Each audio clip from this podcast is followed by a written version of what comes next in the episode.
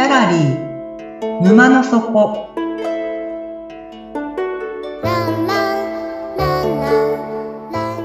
これは月に2回だけオープンする不思議なギャラリー沼の底で店主のオセアンと織りなす抽象画の世界のお話。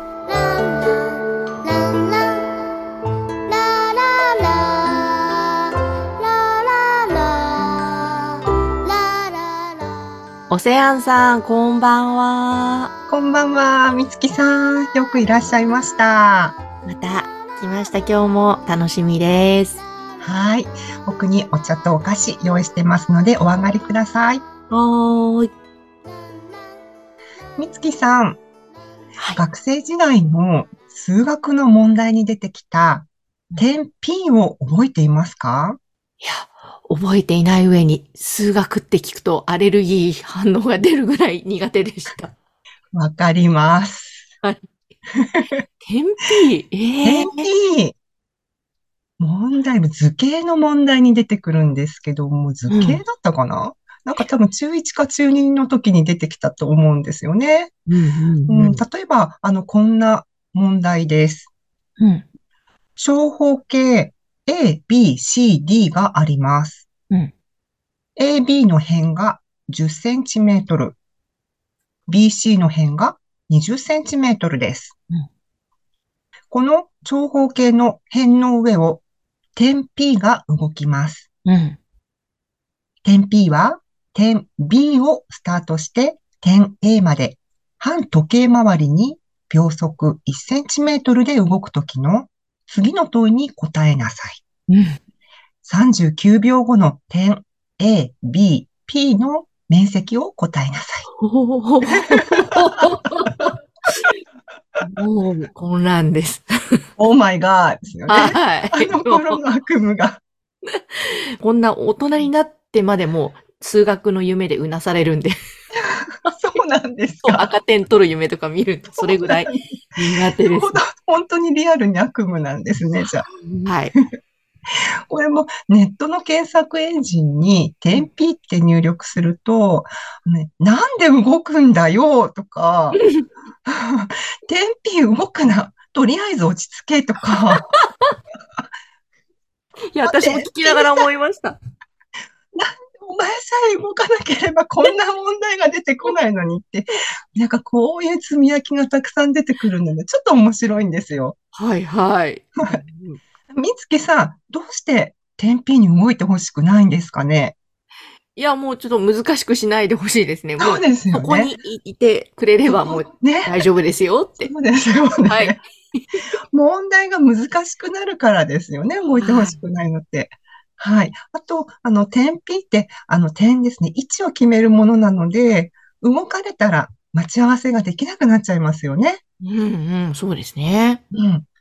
た例えば、あの、みつきさんがお友達と北海道の苗穂にあるアリオで待ち合わせをするとします。なんかすごい、でですね。はい、細かい。わかりました。はいところが、約束の場所にあるはずのアリオがないんですよ。は驚きませんあ、か？うん困る、困ります。驚きます。はい、ここであのセリフが出てきますよね。なんで動くんだよって。そうですね。いや、本当に動くなですね。動くなよ。まあ、そこに落ち着いてう、んそこにいろよって感じですよね。はい。じゃあ、ちょっと真面目な話に行きますうん。点を作るには2本の線が必要になりますね。はい。で、2本の線がこう交わって、真ん中に点ができるわけですね。はい。はい。だけど、線も面がなければ生まれないしうん、面も立体がなければ生まれないんですよ。うん。で、つまり、点 B の後ろには、線、面、立体が隠れ潜んでいて、で互いに連動しているんです。うん。はい。ね、この立体が面になって、線になって、ぎゅっと圧縮されて、折りたたまれている状態が点なんです。はい。逆に点が解凍されると、線が出てきて、面が出てきて、で、立体。って展開されていくんですよ。ほう、なるほど。はい。この条件によって圧縮されたり、条件によって展開されたり、うん。その繰り返しなんです。はい。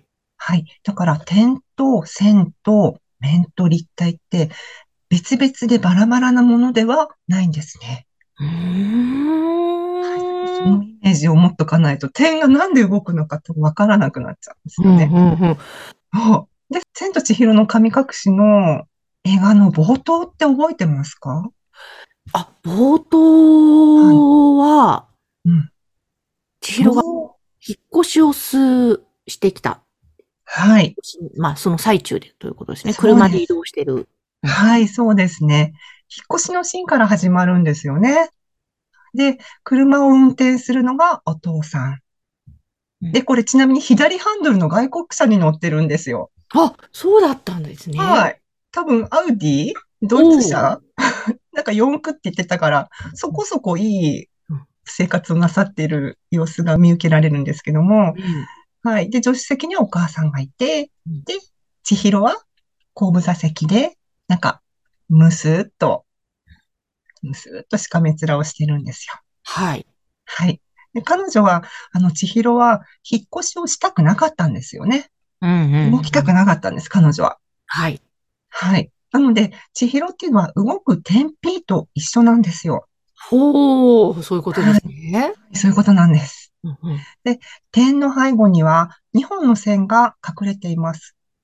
で、この場合、千尋の背後にいるのは誰と誰でしょう？えお父さんとお母さんですか？はい。うんお父さんとお母さん。はい。千尋が動きたくないのに、その引っ越しを余儀なくされたのは、背後にいる線と面に何か原因がありそうですよね。はい。うんうんはい。で、お父さんはですね、あの、財布もお金もあるし、カードもあるしっていうセリフがあるので、まあ、お財布握ってるのはお父さんなんでしょうね。うんうんうん。で、そのお父さんの、あの、背後で、さらにそのお財布事情を握っている、うん。例えば会社とか、はいそうい。った組織はが、もしかしたら何か、千尋が引っ越しを余儀なくされた原因になっている可能性があります。うんうん。で、このように、ちょっとあの、カウンセラーになったつもりで、少し深読みしてみましょう。はい、わかりました。はい。で、みつきさん、はい。千尋が、はい、もし、湯屋のある異界、不思議な世界や沼の底にもし来なかったら、うん。彼女はその後、どのように成長して、どんな大人になっていくか、ちょっと予想してみてください。はーい。と無事、引っ越し先に着いて、うん。あもう不満だらけで引っ越したので、転校先でも不満だらけ。ちょっと友達ともうまくいかない。まあ、なんとなく生きてはいるけど、なんか常に不満があるみたいな、そんなような感じのイメージです。はい。まあ、不満があって、とにかく、とりあえず我慢して、まあ、親の行くところについていき、もしかしたらまあ自分の幸せとか不幸せをこう周りのせいにしてたり、うん、うん。なんかちょっとそんな人間像がイメージできちゃうんですよね。うん。はい。もし、千尋が、だからそこで不思議の世界に、あの、紛れ込まなければ、そのような現実が待っていたんじゃないのかなっていうことがちょっと想像できます。はい。はい。で、みつきさんだったらそういう、あの、ちょっと不安とか不平不満、あの、抱えながら我慢している人を見かけたら、うんね、どういうアドバイスみつきさんなりにして差し上げますか？そうですね。私自身がずっと不満を持って生きてきたので、うん。で、まあ、ようやく大人になってから、いろいろ、あ、周りのせいじゃなかったんだ、自分だったんだっていうのが気づいて、そこから、えっ、と、常に割と幸せな状態でいられるようになったので、原因は自分の中に全てあるんだよ。それに早く気づくといいねって、まあ、言えるかわかんないですけど、心の中では思います。そうですね。結局すべて点に原因がするんですよね。そういうことか。はい。私だったらもうつべこべ言わずに沼の底に来いって言いたくなっちゃうんですけど、そんな不平不満言ってるならここに沼の底までおいでよって言いたいんですけど、あの、まあ、ベクトル、人がね、こっちに向かってるベクトルを反対のベクトルにこうするのってすごくね、大きな力が必要になるので、負担がかかっちゃうんですよね。うんうんなので、できるだけこう負担にならない方法というか、あの、一個あるのでお教えしますね。はい、わかりました。はい。でそれは、まあ、一個前をご案内する。うんですようんうん。はい。例えば、立体、まあ、この歴史とか、その環境とか、社会とか、うん、時代背景とか、うんそういったもう立体的な、あの、もう本当複合的なもう問題が積算している、うん。たくさんの問題の情勢がもうどうにもならないっていう、そういう時には、その一個前の面をご案内してあげるんですね。おー。はい。で、面っていうのは、まあ、環境だったりするんですよ。はい。うん。まあ例えば、千尋だったら、うん、学校が合わなければ学校を変える。うんうん。ねそして環境を変えれば解決できることってたくさんありますよね。そうですね。はい。うんじゃあ、その、まあ、環境もね、ちょっとどこ行っても環境が合わないっていう場合の方には、さらにその一個前の線を変える必要があるのかもしれないんです。うん。うん。はい。で、線っていうのは、こう、関係性なんですね。はい。はい。例えば、人と人との関係性、うんあとは、こう、人と物との関係性とか、うん。あとは、人と自然。うん。でこのような関係性の中に何か問題が潜んでいる可能性があるんですよ。うん。うん。はい。その関係性もうまく気づけない人っているじゃないですか。はい。うん。うん。うん。います。はい。私もそうだったりするんですけど。うんそうなんですね。はい。そうなると、こう、原因は、やっぱり、ね、点はい。私自身、あなた自身っていうことになるんですよ。うん。ねだけど、こう、私自身でいることさえ辛いっていう、な、何かこう、ぼんやりとした、意味のわかんない、わけのわかんない、原因のわからない不安とかってあったりしますでしょ？ありますね。はい。で、その時には、その、さらに一個前のうん。ところにご案内するんですけど、はい。あ、どこでしょう？え、点の前ってことですか？はい。沼の底？違うか。はい。一個前、天の中、ぜひご案内していただいて、で、そこが、あの、異界ですね。不思議の世界ですけども、で、そこでもやっぱり辛い、異世界でも辛いっていう方は、さらに、その一個前のうん。沼の底に、ぜひお越しください。なるほど。え、そうすると、あの、千と千尋は、そういうことを描いてるわけなんですか？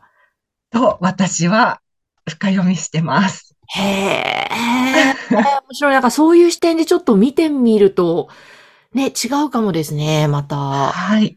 そうなんですよ。ぜひ、こう、なんていうかな、カウンセリング、カウンセラーになったつもりで見てみると、ちょっと面白かったりするので、うん。はい。それはまたちょっと次回お話ししたいと思います。わかりました。いや。